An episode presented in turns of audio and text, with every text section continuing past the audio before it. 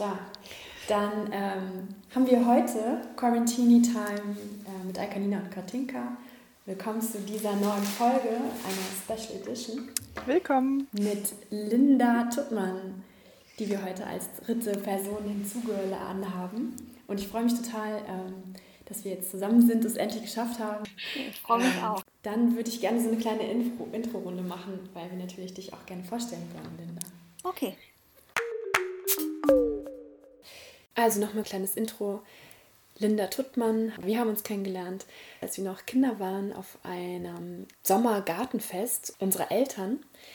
Genau, haben uns sozusagen nie wirklich aus den Augen verloren. Und Linda arbeitet jetzt seit mehreren Jahren schon als freiberufliche Autorin und Journalistin und Reporterin, ist unterwegs für unterschiedliche Verlage und Zeitungen und arbeitet zum Beispiel für ähm, die Zeit. Und äh, du, Linda, hattest eben schon mehrere Male in, in afrikanischen Ländern gearbeitet und dort recherchiert und Geschichten geschrieben. Du hast in Kenia und in Südafrika, aber auch in Ruanda. Du hast ein Buch herausgegeben, African Dream, bei Mattes und Seitz, weshalb wir natürlich auch gerne von dir hören möchten, wie deine Erfahrungen sind. Du hast natürlich da auch unterschiedliche politische Systeme kennengelernt und kannst einfach besser einschätzen als wir jetzt zum Beispiel, wie dort die Lage aussieht und auch vermittelt wird. Also wir finden, du bist unsere Afrika-Expertin und natürlich aber auch total wichtig, überhaupt über Journalismus in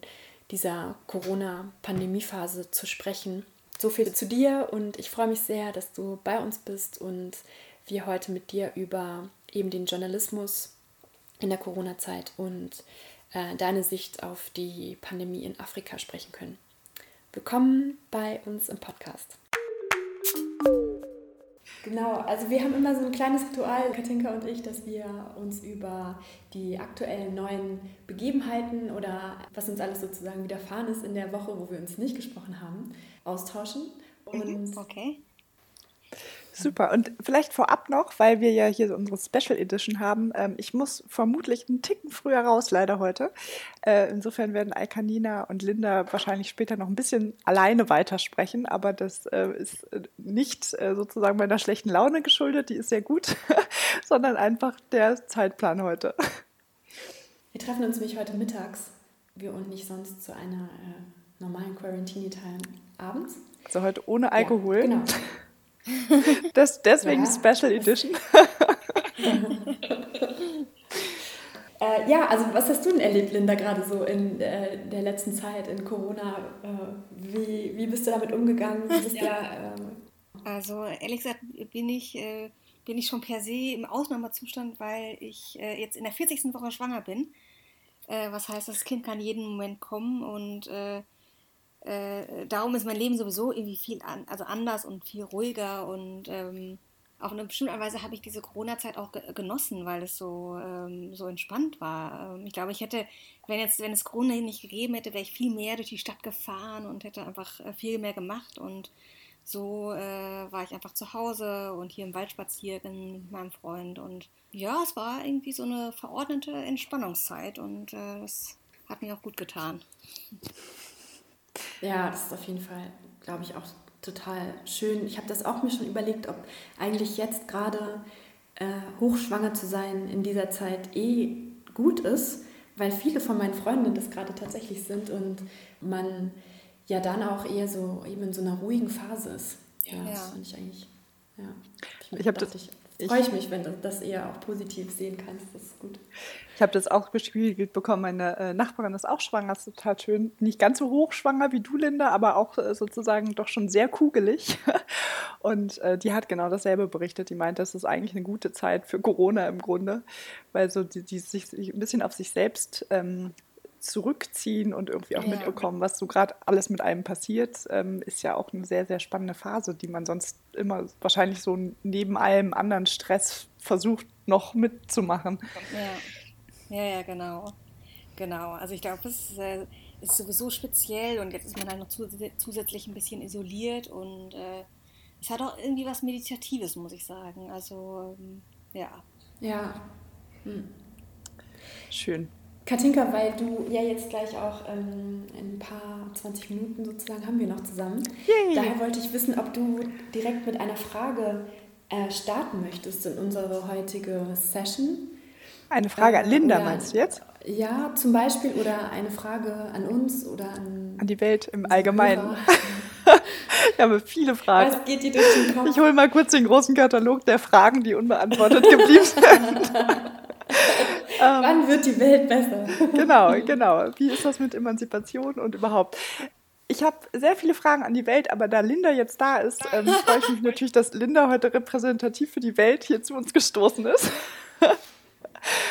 Mit große Fußstapfen, würde ich sagen.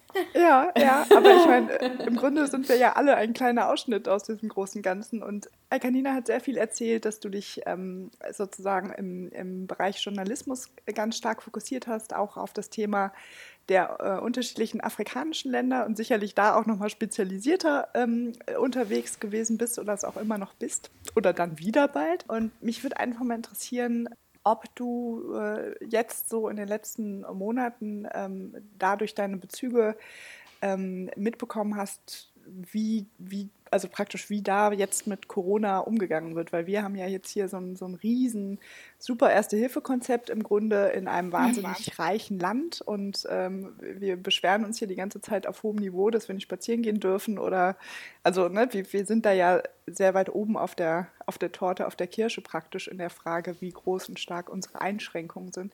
Und, ja. und ich würde einfach wirklich mal interessieren, wie so deine Einschränkung ist, ähm, äh, deine Einschränkung, pardon, deine Einschätzung ist ähm, bezüglich der Frage, wie sich das eben da so äh, auswirkt. Und da so müsste man natürlich konkretisieren, Afrika ist groß. Mhm. Aber ähm, genau, das, da würde mich einfach mal interessieren, was da so deine Eindrücke sind, deine mhm. Erfahrungswerte, Berichte. Du hast da sicherlich auch Kontakte hin. Also so ganz, ja, genau, ganz, ganz äh, persönlich habe ich jetzt vor äh, ein, zwei, drei Wochen mit einem äh, sehr guten Freund von mir telefoniert, äh, ähm, der in Kapstadt wohnt und der hat einfach, also der ist, ist weiß und gehört zur Mitteloberschicht, also eine schöne Wohnung, ähm, arbeitet auch als Freelancer, was auch noch gut läuft. Und der hat einfach auch ein bisschen erzählt, wie der Lockdown dort, dort läuft. Und dort ist es deutlich äh, strenger als jetzt in Deutschland. Also die äh, durften wirklich teilweise nur zu äh, Arzt, dringenden Arztbesuchen und Essensbeschaffung das Haus überhaupt verlassen. Aber das, ich meine, das Hauptproblem ist ja, dass viele Menschen eben, die nicht zu dieser Schicht gehören, ähm, halt in irgendwelchen äh, eigentlich Wellblechhütten äh, wohnen und diese Menschen halt viel, also einfach auch teilweise diese informellen Jobs haben, die jetzt wegfallen. Also zum Beispiel seine Putzfrau, mhm. ähm, die kommt jetzt nicht mehr und die hat einfach keinen Job mehr. Dann hat sie auch keinen, dann hat sie einfach auch kein Geld, dann kann sie kein Essen kaufen. Und mhm. ähm, das sind einfach ganz andere Dimensionen, also abgesehen von den hygienischen Standards oder den Standards von den Krankenstationen, ähm, die es da gibt. Und ähm, das ist natürlich äh, also dramatisch. Also in Kapstadt habe ich auch gelesen, gab es jetzt auch immer wieder so Plünderungen von Lebensmittelläden. Also die Leute haben da wirklich äh, Hunger. Also die, die denken nicht über Corona nach. Die denken ja. darüber nach, dass sie jetzt keinen Job haben und kein Geld und äh, wie sie ihre Familie ernähren. Genau, was man allgemein, glaube ich, für Afrika sagen kann, ist, dass halt relativ wenig, also dass man gar nicht so genau weiß, wie es da jetzt von den Fallzahlen noch aussieht, weil ähm, sehr wenig, also die überhaupt keine Testkapazitäten haben. Es wird sehr wenig getestet. Und, ähm, und darum reagieren viele Regierungen auch sehr, sehr rigide. Also, ähm, das habe ich auch gelesen, so komplette Schließungen, vor allem auch der Gesundheitscenter, dass also diese Zentren, die eigentlich dafür da sind, für die Gesundheit zuständig zu sein, auch wenn es noch so schlecht ist und so wenig Beatmungsgeräte irgendwie da sind, dass gerade auch andere Krankheiten, das geht ja, hast du vielleicht auch gehört, Linda, ja. kennt sich da wahrscheinlich besser aus, ähm, viel schlimmer sozusagen sind in ihrer Auswirkung, weil eben nicht mehr geholfen wird ja. mit Malaria, Tuberkulose und so. Ja, ja.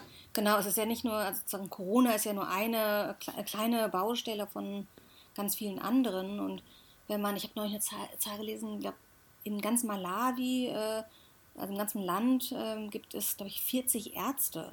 So. Oh Gott, und ich weiß gar nicht, in welchem, in welchem, äh, ich weiß gar nicht, auf was für einem Niveau die auch ausgebildet sind oder so, aber man das vergleichen kann und ich, und ich weiß gar nicht, ob es irgendwelche Beatmungsgeräte überhaupt in einem Land gibt. So. Und ich glaube, das sind einfach Dimensionen und äh, so, das kann man sich in Deutschland gar nicht vorstellen, was das da bedeutet, wenn da eben, wenn da wirklich Fälle ähm, gehäuft auftreten. Und darum sind halt viele Regierungen, also ich habe auch immer wieder von sozusagen Ausschreitungen, Polizeigewalt, äh, greifen die halt total ähm, hart durch. Also es wurden auch schon, weil nicht irgendwelche Obdachlosen von Polizisten verprügelt. Ein Junge ist in Kenia irgendwie äh, umgebracht, also sozusagen erschossen worden im Zuge von sozusagen so Kontrollen, ob man sich an den Lockdown hält und ähm, oh Gott.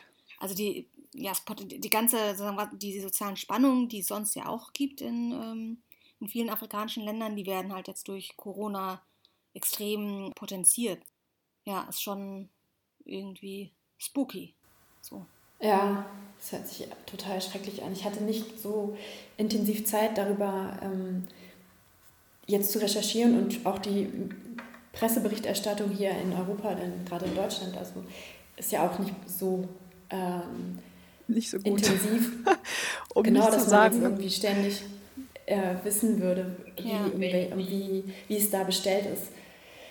Ähm, was ich aber total krass fand, auch diese, und da wollte ich gerne deine Einschätzung auch wissen, weil ich den Eindruck hatte, dass viele äh, Presseberichte, die sich um äh, die Ausbreitung des Coronavirus in den afrikanischen Ländern äh, drehen, aber auch immer gleich im Fokus haben, ja, wir müssen da unterstützen und was machen, weil sonst eine neue Flüchtlingskrise kommt. Und das fand ich ganz schwierig. Genau, und da wollte ich gerne wissen, wie, wie du das siehst, wie du das einschätzt. Also diese Argumentation, äh, ich glaube, die ist, äh, also die gibt es halt und, ähm, und ich würde das auch nicht irgendwie äh, ausschließen, dass, ähm, dass es aufgrund von, von, Corona oder eher den sozialen Spannungen äh, äh, sagen, sich wieder mehr Menschen in Richtung Europa aufmachen. So. Also ähm, mhm. das kann schon gut sein, klar. Also und äh, ich meine, das ist ja häufig irgendwie der, An der Ansatz eben, Afrika in Anführungsstrichen zu helfen, ist ja, weil man nicht möchte, dass, dass, ähm, ja. dass so viele Leute kommen. Genau, ja, es, geht, es geht nicht um Mitmenschlichkeit. Es geht lediglich darum, die nee. Probleme woanders zu äh, verorten. Genau. Und nicht so genau. nah an uns rankommen zu lassen. Ja. Ich hätte jetzt tatsächlich mit der Flüchtlings-, äh, ähm, also mit der geflüchteten ähm, Welle oder so gar nicht so stark gerechnet, weil ich jetzt gedacht hätte, gerade, also ich meine, das ist ja immer so eine Korrelation, gerade wenn die Leute, die versuchen zu flüchten ähm, und das nicht, also es gibt ja einige, die machen das jetzt nicht von heute auf morgen und sagen, ich äh, laufe jetzt mal los, sondern das sind ja oft auch, also die versuchen ja dann auch über einen gewissen Zeitraum ein bisschen Geld zusammenbekommen, zu bekommen, äh, die Papiere auf den aktuellen Stand zu bringen. Da ist ja schon auch in häufig, also in vielen Fällen auch ein bisschen Vorbereitung, äh, was mit Geld zu tun hat, irgendwie ähm, äh, sozusagen dabei. Und ja. ähm, deswegen hätte ich jetzt fast gedacht, dass sozusagen in so schlimmen Extremsituationen, wo wirklich gar nichts mehr da ist, ähm, vielleicht deswegen so eine geflüchteten Welle vielleicht sogar einen Ticken wieder unwahrscheinlicher wird. Ich weiß das nicht genau, aber da es jetzt schon dort vor Ort ums pure Überleben geht und die Frage, kann ich mich morgen noch ernähren, kann ich meine Kinder ernähren, glaube ich, die Frage auf, mhm. äh, wie kann ich drei Groschen zurücklegen, um äh, es von Afrika äh, rüber zu schaffen, ja. könnte ich mir fast vorstellen, dass das sogar ins Hintertreffen rückt. Aber das ist jetzt natürlich eine sehr theoretische Annahme. Du meinst also, dass weniger Leute überhaupt die Möglichkeit haben, sich auf diese schreckliche Reise einfach äh, machen können, weil sie nicht Geld verdienen können? Wäre für mich jetzt so eine Annahme, weil sozusagen zum einen die ganzen Länder, wo sie mhm. durch müssen, da sind jetzt auch oft weniger Möglichkeiten, weil es sind ja häufig Tagelöhner. Sprich, wenn ich mich, ich sag mal, in keine Ahnung wo relativ weit im Süden aufmache, muss ich ja durch einige Länder durch. Sprich, und sogar, die Grenzen sind ja auch. Die Grenzen, sind, die Grenzen sind dicht. In den anderen Ländern ist ja. es mit Corona zum Teil auch noch, also ne, noch schwieriger und sich sozusagen über Tagelöhnerschaft durch die Länder durchzuarbeiten, um unter schlimmsten Konditionen überhaupt bis hier hinzukommen. Ähm, ich glaube, dass diese Möglichkeit im Grunde ja, der Weg ist ja auch praktisch zu.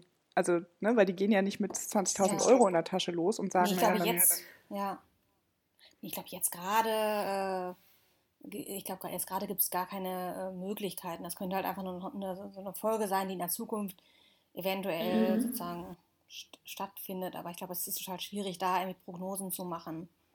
Ja. Also. Was ich in einem Bericht auch interessant fand, war eben, dass die gerade auch, was du angesprochen hattest, Katinka, dass ganz klar auch gesagt wurde, dass viele Länder, wie zum Beispiel Angola, auch eben von dem Export der Ressourcen und Öl auch abhängig sind, der ja gerade eingestellt ist ja.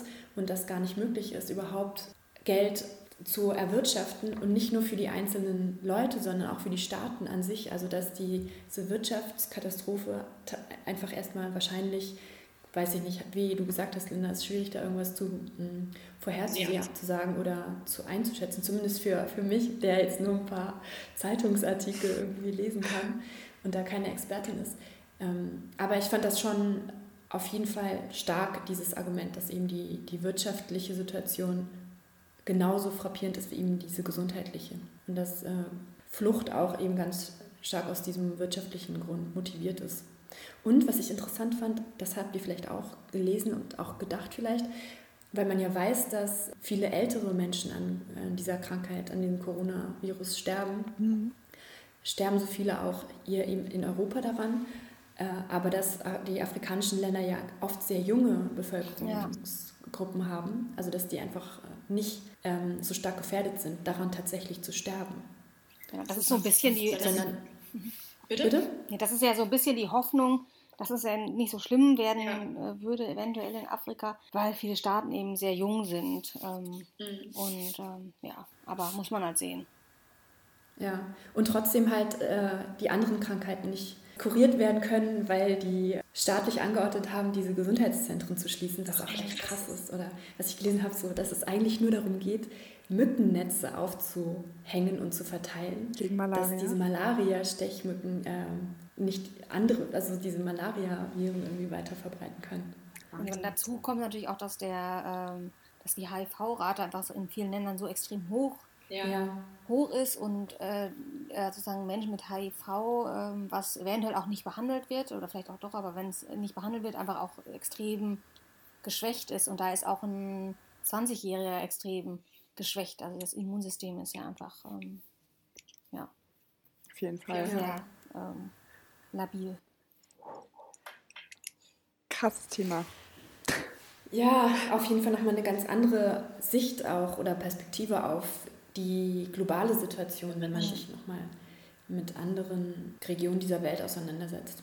Ja. Und auch wieder interessant, weil du ja eingangs sagtest, sozusagen die Berichterstattung ist ja nicht so wahnsinnig gut. Also wir haben ja sowieso die Tendenz, sehr eurozentriert ähm, hier die Medien äh, zu konzertieren. Also ich meine, das wird in anderen Regionen der Welt nicht viel anders sein, aber ich finde, gerade in so extremen Krisensituationen finde ich das schon ganz spannend, dass da doch sehr wenig Berichterstattung ist für meine Begriffe aktuell. Also vielleicht mal so im Weltspiegel oder so, aber so im Großen und Ganzen habe ich das Gefühl, dass das sehr stark ausgeblendet wird. Aber vielleicht ist das auch nur mein Eindruck. Also ich glaube, die Berichterstattung an sich ist ja schon jetzt, jetzt in Bezug auf Afrika schon auch ähm, sehr begrenzt. Ich meine, weil nicht, welche Zeitungen können sich noch einen Korrespondenten vor Ort äh, leisten, der jetzt auch noch mhm. da ist und berichtet. Eventuell ist er jetzt auch mhm. nach Hause geflogen äh, und ja. sitzt in Deutschland.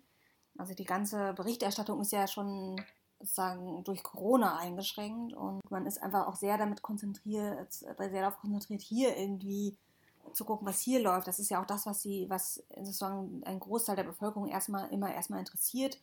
Äh, wie sehen bei uns die Zahlen aus? Wann kommt der Impfstoff? Was dann in Afrika da los ist, also das, ja, das ist einfach nicht so im, im Interessenfokus tatsächlich, glaube ich. Hm. Ja. Hm. Traurig. Das wäre nämlich tatsächlich auch so ein äh, total, also total traurig, hast du gesagt, ne, mhm. Tinker? Ja. ja, es ist auf jeden Fall sehr schwierig darüber und auch traurig. Ja, einfach immer aus, seinen, aus seinem seiner Bubble raus. Echokammer irgendwie ja. nicht mehr rauszukommen. Und das wollte ich eben noch äh, mit dir diskutieren, Linda, wie du siehst, wie die Presse gerade eben in, hier in, in Deutschland, weil wir jetzt halt hier wohnen, auch gerade äh, funktioniert. Wie du da von anderen Kolleginnen oder Kollegen irgendwie weißt oder erfahren hast, wie die damit umgehen.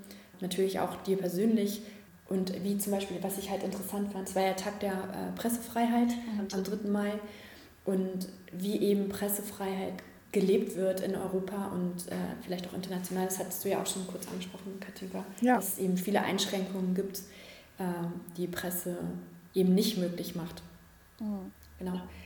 Ich glaube. Ja, Entschuldigung, bitte. Nee, ich glaube, weil ich glaube, äh, Berichterstattung ist einfach durch Corona ähm, ja schwieriger anders geworden. Ich meine einfach dadurch, dass, dass bestimmte, also Grenz, Grenzen zu sind, äh, dass die Bewegungsfreiheit teilweise eingeschränkt ist, dass auch äh, weil teilweise vielleicht auch die Reporter selber zu einer Risikogruppe gehören und dann nicht eben nicht so frei sich bewegen wollen, wie sie das sonst tun. Und ähm, normalerweise als, äh, also ich arbeite ja auch normalerweise als Reporterin, fährt man ja raus und ist unterwegs, trifft die Leute, trifft die länger, führt lange Gespräche von Angesicht zu Angesicht. Und, und das ist jetzt einfach alles äh, sehr schwierig geworden. Und ich habe mich letzte Woche mit einer Freundin unterhalten, die eine Geschichte gemacht hat über die Situation in den ähm, Seniorenheimen. Ähm, und natürlich ist es wahnsinnig schwierig, da überhaupt reinzukommen als Reporter, weil die natürlich sagen so, äh, dann schleppen die uns noch Corona ein. Äh, wir haben Besucherstopp, da soll jetzt auch keine Reporterin rein. Und da überhaupt ja. an Leute ähm, sozusagen ranzukommen, an, äh, an ein, ein, Seniorenheim zu finden, was sagt, ja, sie können da rein, wenn sie Schutzkleidung tragen, äh, aber nicht zu lange. Sie, ähm, wir reden mit ihnen und wir telefonieren häufiger, dann vielleicht im Nachhinein noch, um sozusagen Szenen nachzuerzählen. Und das ist aber eine ganz andere, natürlich eine andere Art und Weise zu berichten auch. Ähm, als wenn man jetzt grundsätzlich über irgendwas anderes berichten würde, was in einem Seniorenheim spielt, wo man dann einfach sich mal eine Woche da, eine Woche immer wieder aufhalten würde und mit Senioren sprechen könnte, persönlich auch, als jetzt irgendwie da im Schutzanzug reinzugehen, eine Viertelstunde und dann wieder zu gehen und den Rest der Recherche per Telefon zu machen. So, das ist schon einfach eine, Art, eine neue Art der Berichterstattung irgendwo. Mhm. Aber auf eine bestimmte Weise werden die, werden die, werden die ähm, Magazine und Zeitungen dann auch kreativ, also jetzt in diesem speziellen Fall wurde das dann einfach auch sehr offen im Text thematisiert. Also es weiß natürlich auch jeder, dass Corona ist Corona. Ähm, ja. Aber es wurde dann transparent gemacht, wie diese Recherche gelaufen ist, dass man eben nur einen gewissen Zeitraum hatte, um überhaupt da reinzugehen, was man für einen Anzug getragen hat, ähm, wie dann danach die äh, Recherche weitergegangen ist ähm, und auch eben die Schwierigkeiten überhaupt, was überhaupt ein Heim zu finden, was sozusagen bereit war, Reporter reinzulassen. So. Und ja, ähm, ja ich glaube, das ist halt grundsätzlich eben wichtig, dass man, dass man, also der, der Leser weiß natürlich, dass, dass es Corona gibt, aber dass man das auch transparent macht. Ähm, Auf jeden Fall. Weil die Bedingungen gerade einfach äh, anders sind ähm, als äh, noch vor drei Monaten.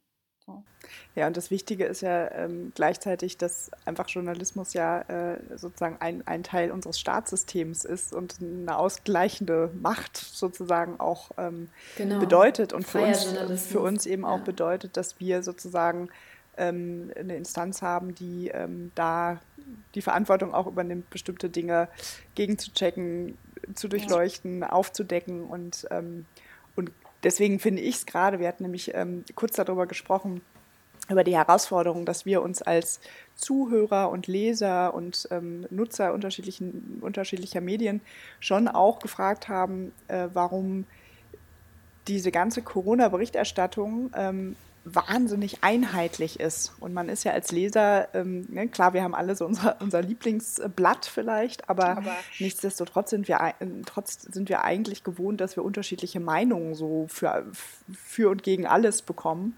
Und bei Corona waren es einfach gefühlt drei Monate, wo alle das Gleiche gesagt haben. Und das ähm, hat mich persönlich total verunsichert, interessanterweise. Und ja, dann fast auch, fast äh, so ein bisschen ähm, in die Richtung, äh, mir mal die Verschwörungstheorien anzuhören, äh, gescheucht. Aber nicht, weil ich jetzt großer Freund von Verschwörungstheorien bin, sondern äh, weil ich einfach diese ein, diesen Einklang der Medien, der hat mich verunsichert. So, und, und mhm. dass das eben unter anderem begründet ist, äh, genau wie du sagst, Linda, dass diese erschwerten Bedingungen ähm, da sind und dass die Frage, wie kann ich denn noch vernünftig Bericht erstatten, wenn ich irgendwie überall nicht rein darf, wenn die Kontakte schwierig sind, wenn es dann eben, wie, wie du ja gerade gesagt hast, dann auch erstmal mitberichtet werden muss, dass man über Zoom nur kommunizieren konnte oder irgendwelche anderen ja.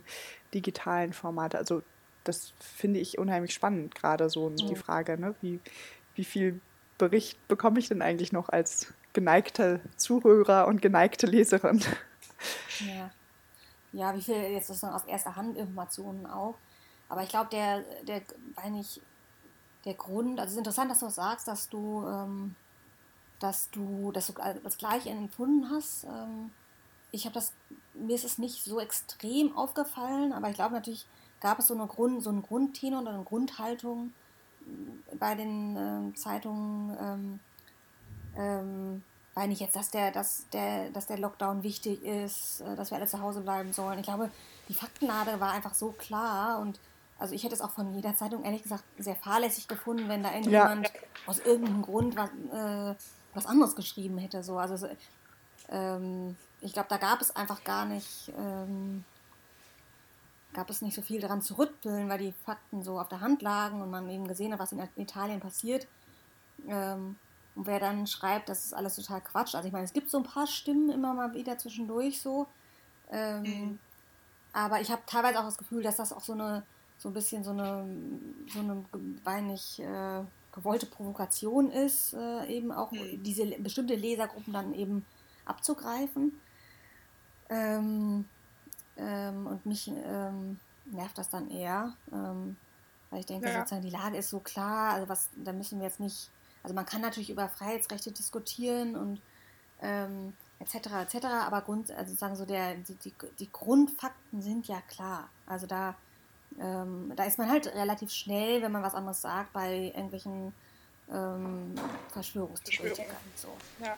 Die, die WHO hatte das ja auch als äh, Infodemie genannt, diese, diese Form der, der äh, Miss- oder Desinformation, die eben auch gestreut wird, nicht nur von eben Journalisten, einfach richtigen Journalisten, sondern eben auch, dass die vielen äh, Kommentare über Social Media auch eben gestreut werden. Und eine Studie zum Beispiel von der Wiener Universität, die rausgebracht wurde, hat belegt, dass die Leute, die sich über öffentlich-rechtliche ähm, Medien und auch Zeitungen, ähm, im, da es war halt Österreich, dann haben die den Standard genannt und die öffentlich-rechtlichen äh, Sender in, der, in Österreich, dass wenn die sich darüber informieren, weniger stark äh, für, für Verschwörungstheorien ausgeliefert sind, hm. beziehungsweise eben dieser Form von Desinformation, also dass Sachen, die halt nicht stimmen, schneller aufgedeckt werden oder auch nicht äh, in das eigene Vokabular und Wissen somit integriert werden. Das fand ich irgendwie ganz interessant, dass die,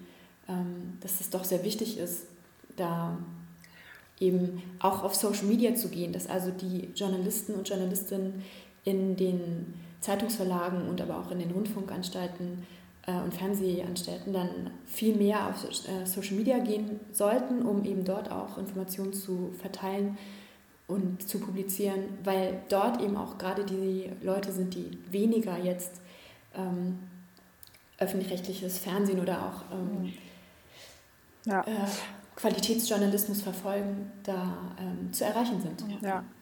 Ganz kurz, bevor ich äh, jetzt tatsächlich leider euch ähm, schon wieder alleine lassen muss, was ich sehr schade finde. Ähm, also was mich, was mich glaube ich, ähm, beruhigt hätte oder was ich mir von den öffentlichen Medien noch mehr gewünscht hätte, wäre, dass zum Beispiel die Frage, wieso Zahlen berechnet werden oder dass es natürlich einen Unterschied macht, ob ich ein Land habe, wo ständig getestet wird oder nicht getestet wird oder wie viel getestet wird. Das glaube ich, dass alles so Angriffspunkte waren, wo sich dann diese Verschwörungstheoretiker eingehackt haben und ab da angesetzt haben. Äh, wie beispielsweise die Frage, wie ähm, der Unterschied, ich glaube, Grippetote wurden ähm, anders berechnet als Corona-Tote, sprich irgendwie bei Grippetoten, die wurden dann zum Teil irgendwie unter, die sind dann halt an ihrem eigentlichen Leiden, was weiß ich, Diabetes oder so, verstorben. Und da wurde sozusagen die Betitelung, was man dann hinter in den Totenscheinen schreibt, ähm, wurde unterschiedlich gemacht und all diese Techniken, die dahinter sind, um Zahlen zu erfassen. Ich glaube, das hätte, hätte ich gut gefunden, wenn man da eben auch transparent ist, dass es zum Teil unterschiedliche Maßeinheiten gibt, dann kann man, finde ich, auch als, als Normalmensch, äh, wird man dann nochmal einen Ticken anders mitgenommen. Und ich glaube, das ist erst passiert, als genau da dann diese Verschwörungstheorien angesetzt haben, die gesagt haben, ja, das wurde alles anders berechnet und so weiter. Ähm, ich glaube, das hätte, hätte, mir persönlich geholfen, dann, dann hätte man sozusagen zwar ein relativ einheitliches Bild gehabt, aber schon auch verstanden, wo die Herausforderungen liegen, solche Pandemien überhaupt in Zahlen zu erfassen und was die, ja. ne, egal ob das regional unterschiedlich ausgestattete Krankenhäuser sind oder, oder, oder, da spielt ja sehr viel mit rein. Aber mit diesem kurzen Schlusswort würde ich euch an der Stelle leider, leider ja. alleine lassen. Ich höre mir dann alle eure weiteren Gedanken zeitnah an. Und ähm, vielen, vielen Dank an dich, Linda, dass du dir dann noch die Zeit genommen hast, uns äh, sozusagen ähm, zu, zu, zuzuspielen, mit reinzukommen. Ähm, und ich wünsche dir alles, alles Gute für die nächsten Wochen und ganz tolle erste Wochen, trotz den Herausforderungen, von denen man immer so hört. dass ihr dann einen schönen Rhythmus für euch findet und ähm, das genau gut, gut in den Griff bekommt, soweit man das überhaupt in den Griff bekommen kann. Ja, danke. Dann verabschiede ich mich an der Stelle und wünsche euch einen schönen weiteren, ein schönes weiteres Gespräch. Bis dahin. Danke. Tschüss. Bis dann. Ciao. Ähm, okay, ich hatte noch zwei, ein paar Sachen mir aufgeschrieben, die ich interessant fand, mit dir zu besprechen. Ja. Und zwar ähm, ging es auch um diese Diskussion, wie auch eben Journalisten und Journalistinnen und Zeitungsverlage staatlich gefördert werden und bezuschusst werden, wie zum Beispiel eben auch Selbstständige und Freiberufler, wie ja ich auch jetzt in diese, in diese Gruppe reinfallen würde als Künstlerin, da eben staatliche Zuwendungen zu bekommen, diesen Corona-Zuschuss, dass da das für Journalisten und Zeitungsverleger irgendwie auch natürlich kritisch zu betrachten ist. Wie, wie hast du das empfunden? Also ich habe selber auch den Corona-Zuschuss bekommen. Ähm, ja.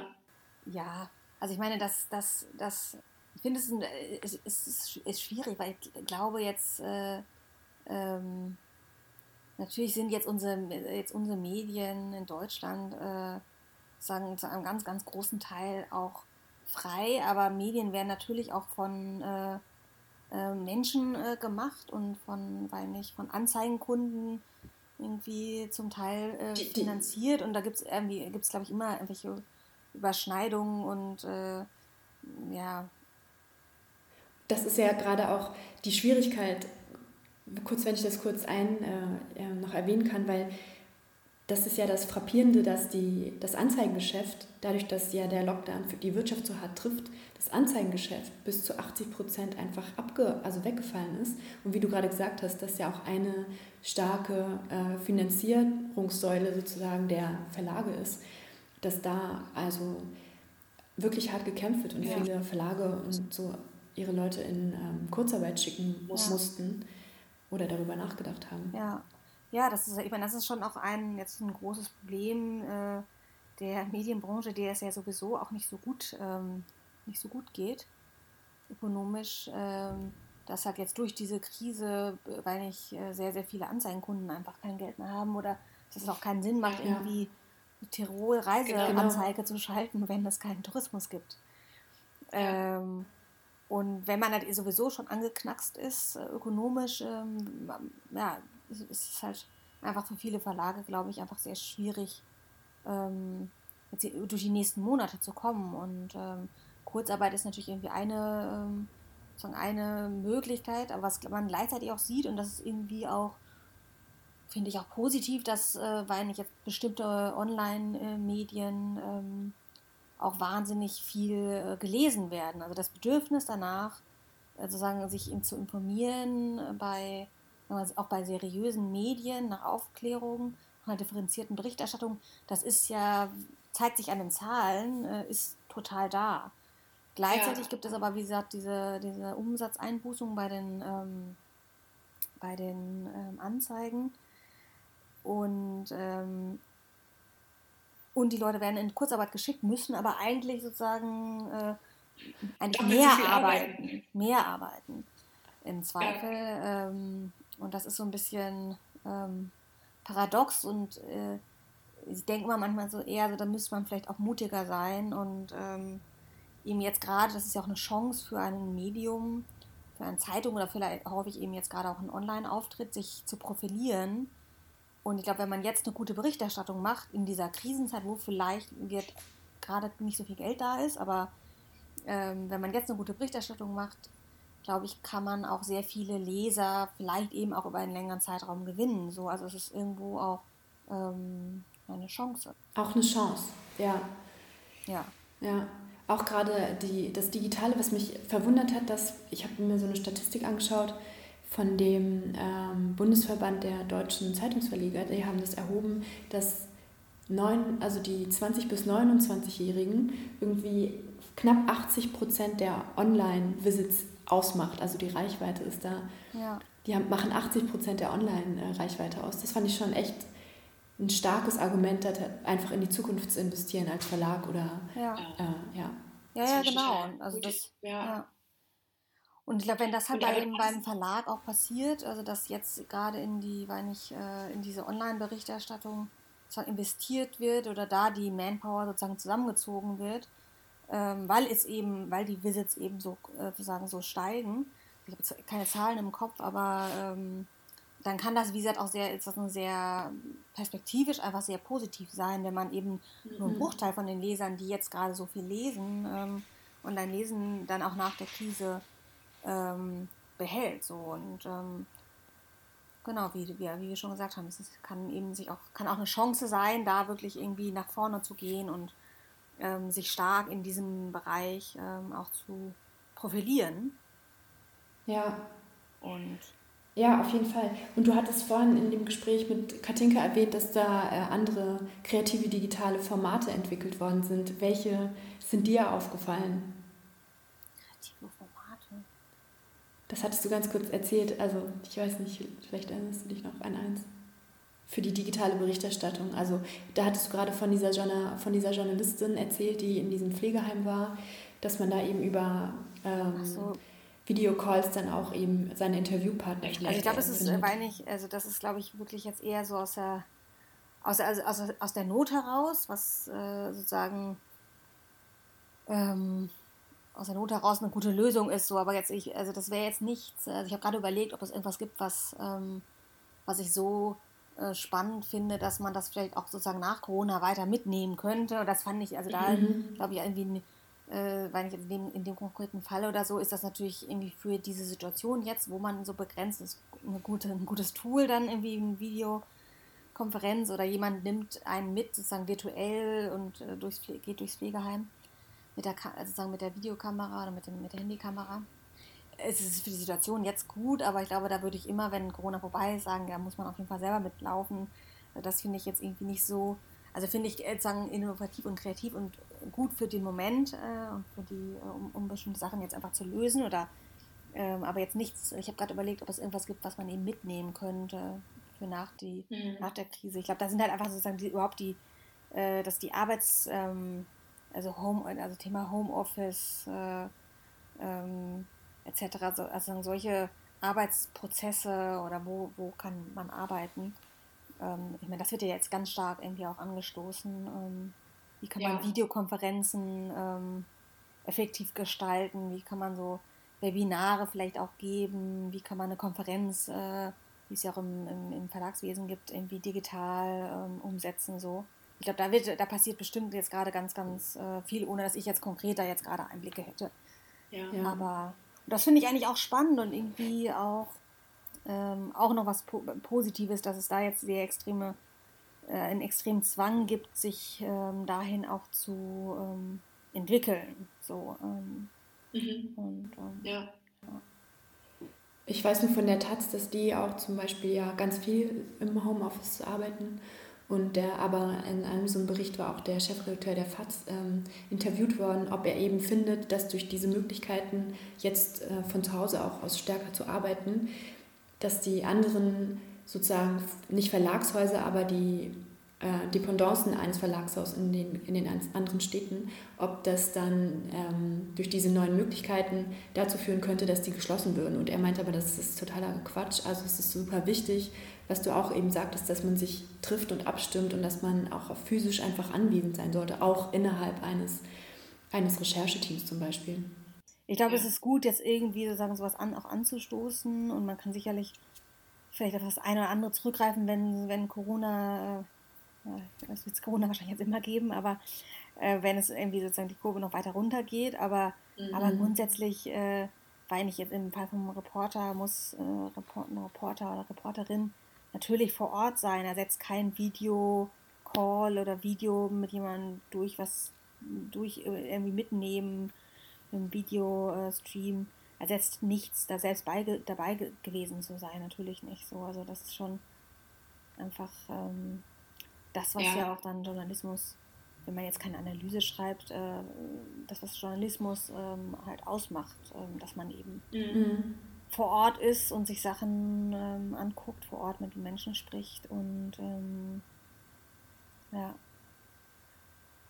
Das finde ich total schön, dass du auch das sagst, weil wir ja ganz viel auch über eben eingeschränkte Wahrnehmung hier schon gesprochen haben und dass gerade eben auch für die journalistische Arbeit diese Filter, die gesetzt werden durch die digitale Wahrnehmung, eben sehr eingeschränkt auch Journalismus dann nur möglich ist. Und deswegen fand ich das, was du erzählt hattest, durch diese Offenlegung, Transparenz, wie ein Artikel überhaupt geschrieben wurde, dass das in dieser Krise geschrieben worden ist, mit dieser Einschränkung total wichtig auch, glaube ich, für die Leser zu verstehen, dass Journalismus eigentlich ganz anders funktioniert. Ich glaube, dass viele Leute gar nicht wissen, was es bedeutet, journalistisch zu arbeiten und welche Praxis überhaupt dahinter steht. Zum Beispiel fand ich interessant, worüber ich nicht nachgedacht habe, dass ja nicht nur die Anzeigen wegbrechen, sondern auch, dass Veranstaltungen abgesagt wurden, gerade für die Lokalpresse, die auch ganz stark ist, äh, zumindest hier in, in diesem Land diese ganzen Termine wie irgendein, irgendein Bürgermeister hat irgendwas eingeweiht ja, ist dann da und das fällt ja alles weg. Also diese Termine äh, für Journalisten vor Ort dann eben zu sein, fällt weg. Ja. Was ich auch interessant fand, war, dass eine äh, Chefredakteurin von der Matzak-Gruppe, die Hanna Super, die meinte, dass eben der Lokaljournalismus total, gerade weil du auch gesagt hast, dass die Leute wissen wollen vor Ort, was ist ja eigentlich los, wie sind die Zahlen hier und nicht irgendwo anders, dass der eigentlich gerade so eine Hochphase hätte ja. und man da ganz viel aufbauen könnte jetzt, weil ähm, man eben wissen möchte, was gerade da, wo ich bin, auch los ist. Und ja. äh, da eigentlich es total schade ist, dass gerade so kleine ähm, Redaktionen dann zum Beispiel ihren Druck einstellen und gar nicht mehr, gar nichts mehr äh, ja. drucken. Ja, ja, ja, genau. Also jetzt im, äh, genau im Lokalen oder so ist es ja eine ähnliche, ähnliche Entwicklung und ähm, und ich lese zum Beispiel jetzt auch sehr viel äh, Tagesspiegel noch mehr als sonst, weil ich mich auch interessiert, was in Berlin jetzt los ist und was in Berlin läuft. Ähm, aber gleichzeitig sozusagen gibt es, wie du auch gesagt hast, gibt es jetzt auch, weil eben viele lokale Termine einfach, äh, Sachen werden eingeweiht, keine Ahnung, was man sonst macht, als, was man auch so macht als Lokaljournalist, äh, wegfallen. Ähm, glaube ich, bietet es auch eine unglaubliche Freiheit für die äh, Redakteure vor Ort eben nicht nur sozusagen so ein bisschen getrieben, bestimmte Sachen abzuarbeiten. Äh, das kann ja schon sehr schnell sein, auch im Lokaljournalismus. Äh, oder sehr ja. termingesteuert auch, sondern ähm, ich glaube, da gibt es auch so einen, jetzt einen Raum. Natürlich wird Corona oft ein Thema sein, ähm, aber ähm, da auch die Berichterstattung ein bisschen anders laufen zu lassen jetzt in der Zeit. Ähm. Ja, das finde ich auch eine schöne, Möglichkeit, dann vielleicht auch ganz andere, ähm, eine andere Qualität für die, die Tiefe von Artikeln ja, genau. schöpfen zu können oder schaffen zu ja. können. Ja. ja. Was ist denn ähm, so abschließend, was ist denn das, auf was du dich freust, wenn du jetzt wieder anfangen wirst, äh, demnächst, jetzt nicht sofort natürlich, aber äh, zu arbeiten, wenn dann hoffentlich diese krasse Einschränkung so vorbei ist, auf welche Freiheiten freust du dich dann am meisten? Beruflich oder privat? Beruflich. Äh, aufs Reisen. Aufs Reisen, ja. also ja, darauf wieder in ein Flugzeug zu steigen und äh, in einem afrikanischen Land zu landen und dann ähm, ja, die, die Luft da zu riechen und ähm, ja, und ich glaube einfach äh, wieder sozusagen enge persönliche Kontakte äh, also sagen, zu, zu Protagonisten ähm, zu haben. Ich habe jetzt in den letzten äh, Wochen auch vor allen Dingen am Telefon recherchiert. Ähm, und darauf freue ich mich einfach wieder sozusagen Zeit mit, ähm, mit den Menschen dann zu verbringen und die Interviews zu führen. Und ähm, ja, da freue ich mich sehr darauf, habe ich, hab ich schon wieder sehr große Lust. ein bisschen wird es wohl noch dauern. Yay! Äh, ja, aber das hört sich super an. Erstmal reisen und was du gesagt hast, das Riechen finde ich gut. Ja. Ungefilterte, ungefilterte Wahrnehmung. Ja, genau. Na gut, dann ähm, würde ich sagen, wir schließen jetzt unsere Session für heute. Okay, es war mir eine Freude. Ich, ich hoffe, es hat dir, es, ja, es war mir eine Freude und ich hoffe, es hat dir auch Spaß gemacht und ja, dass wir dich als Zuhörerin weiterhin oder. Ich höre euch. Okay, gut. Okay. Dann ähm, vielen Dank, Linda, und bis zum nächsten Mal. Ciao.